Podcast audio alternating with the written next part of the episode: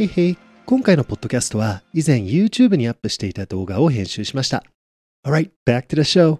自分が好きなことで生きていきたいんだったら、ぜひそれは、あの僕は本当にこれやった方がいいと思うのね。もう本当に好きなことで生きていくっていうのは、ありのままの自分をね、この世になんか広がっていく、ありのままの自分で生きていくっていうことだと思うんですよ。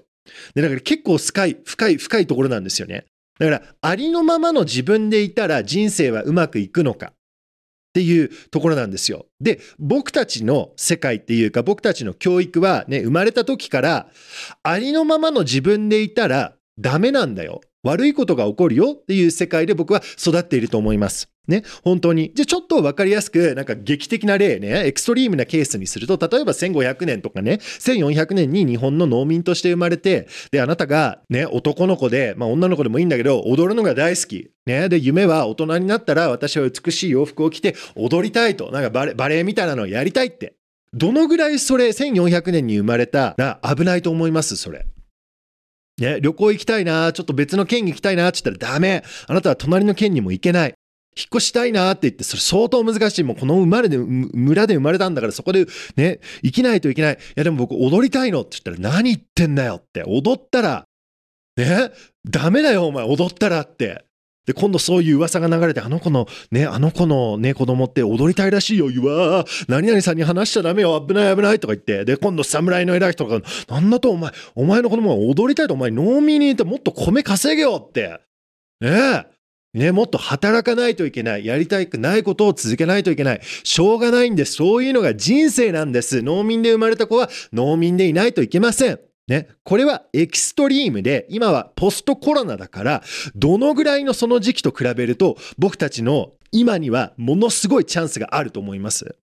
すっごい、なんか人類の進化っていうか、ね、自由の進化っていうことが本当にね、この歴史を通して今のエクストリームな話を経してわかると思うんですよね。で、この本音で生きてみる。ここで一つの自分のメジャーなパワーツールっていうか武器となるものが、時間の視点なんですよね。時間をどう見るかっていうことなんですよ。ね。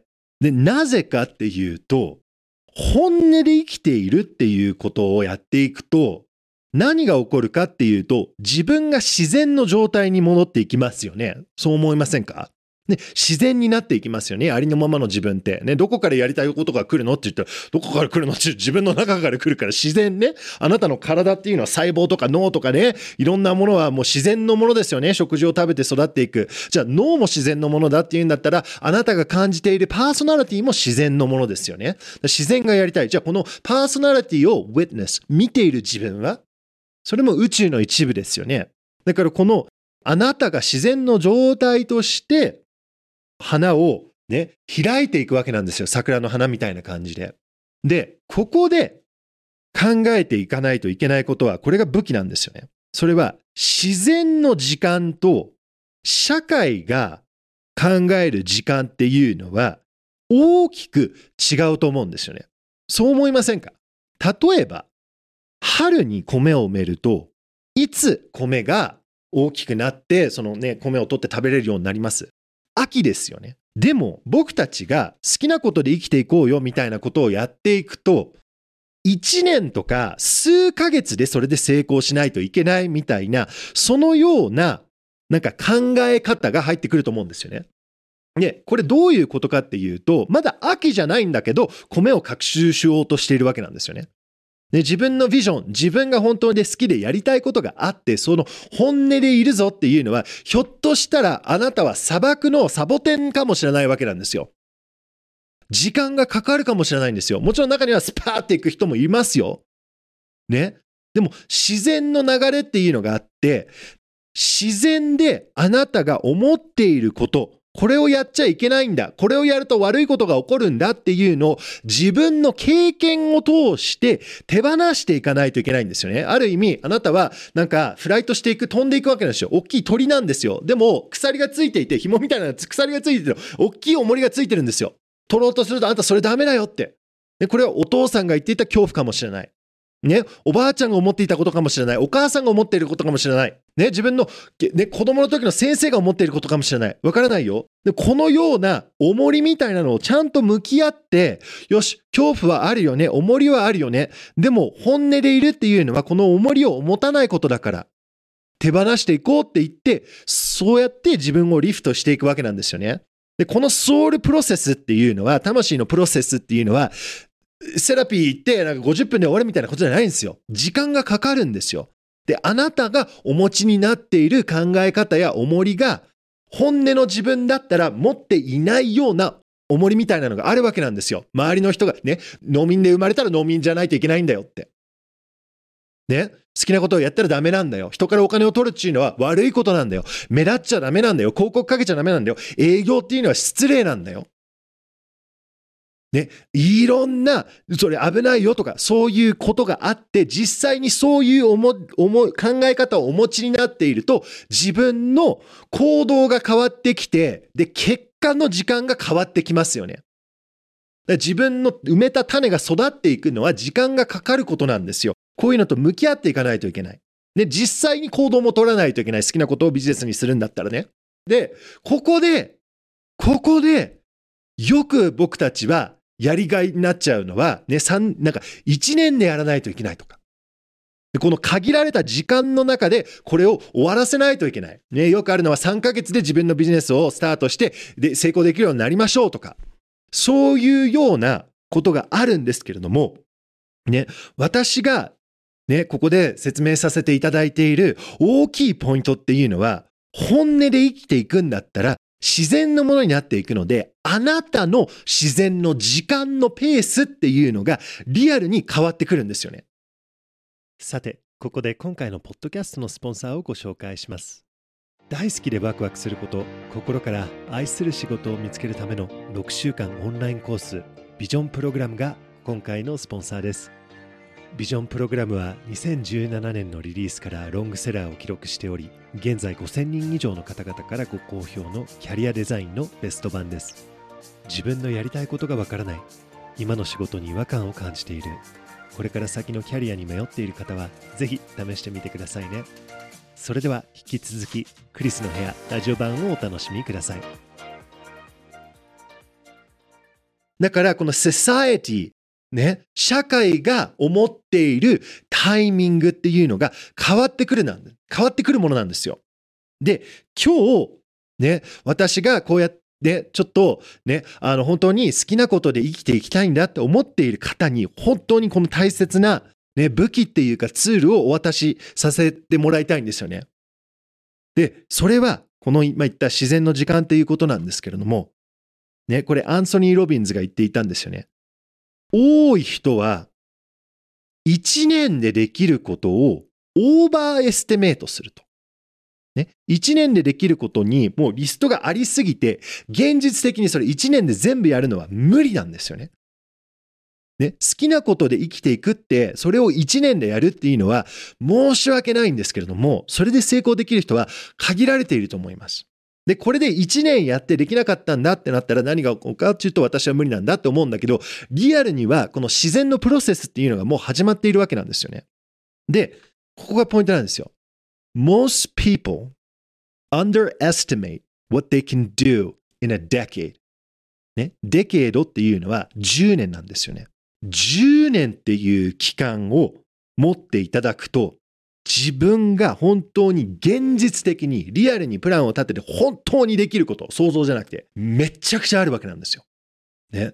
なので、私がお伝えしたいメッセージは、一年で全部わーってやろうとすると、おそらく自分で行動を止めちゃいます。自分で私は無理なんだと思います。でも、10年の期間、ね、別に10年、10年だでできることはいっぱいあるわけなんですよ。もしこの道を続いて10年後自分どうなってると思います？だからポイントは10年でも大丈夫なような道を歩いていく。ね、だから種を埋めるじゃないですか。春に種埋めるよね。秋に獲得しますよね。だからこの育っている間の収入、生活費っていうのを自分の好きなことに頼らないっていうのがポイントなんですよ。だから好きなことを見つけたら今やっているものを全部やめて、ね、今の仕事をやめて全部これにコミットします。自分のお金、セーブしたお金全部コミットして、もうこれやりたいことにコミットしますって言ったら何が起こるかっていうと、おそらく大変な経験がそこに待っていると思うんですよね。でも、よし、私がやりたいことはこういうことだ。じゃあ3年後とか5年後にこうなってたらいいよねって言って、そのためにはどういうスキルが必要なんだろうって言って、焦らなくていいんですよ。でも、進んでいく時間の管理をやったり、時間の管理の学び方をやったり、自分に必要な、ね、ビジネスの5つの部分、商品サービスの開発、マーケティング、営業、そして商品サービスのデリバリーと、その経済で、経済的な面ですよね。計算とか。そういうのをうまくやっていって、必要なスキルを身につけていくと、実際にあなたは本音としてこの世でサポートされて生きていくっていうことが可能だと僕は本当に思うんですよね。そう思いませんか？でもこれを、キュッて1年とか短い間、数ヶ月とかにやると、現実的にそれが無理なわけなんですよね。それが本当に今日のポイントです。だから、私が本当にね、個人的なことなんですけれども、ね、発言させてよろしかったらですね、こういうことを言わせていただきたいと思います。それは、好きなことで生きていくっていうと、それは、その千里の旅なんですよね。私が思うことなんですけども、ね、千里の旅だってどこに向かっているのっていうと、本音で OK だったんだ。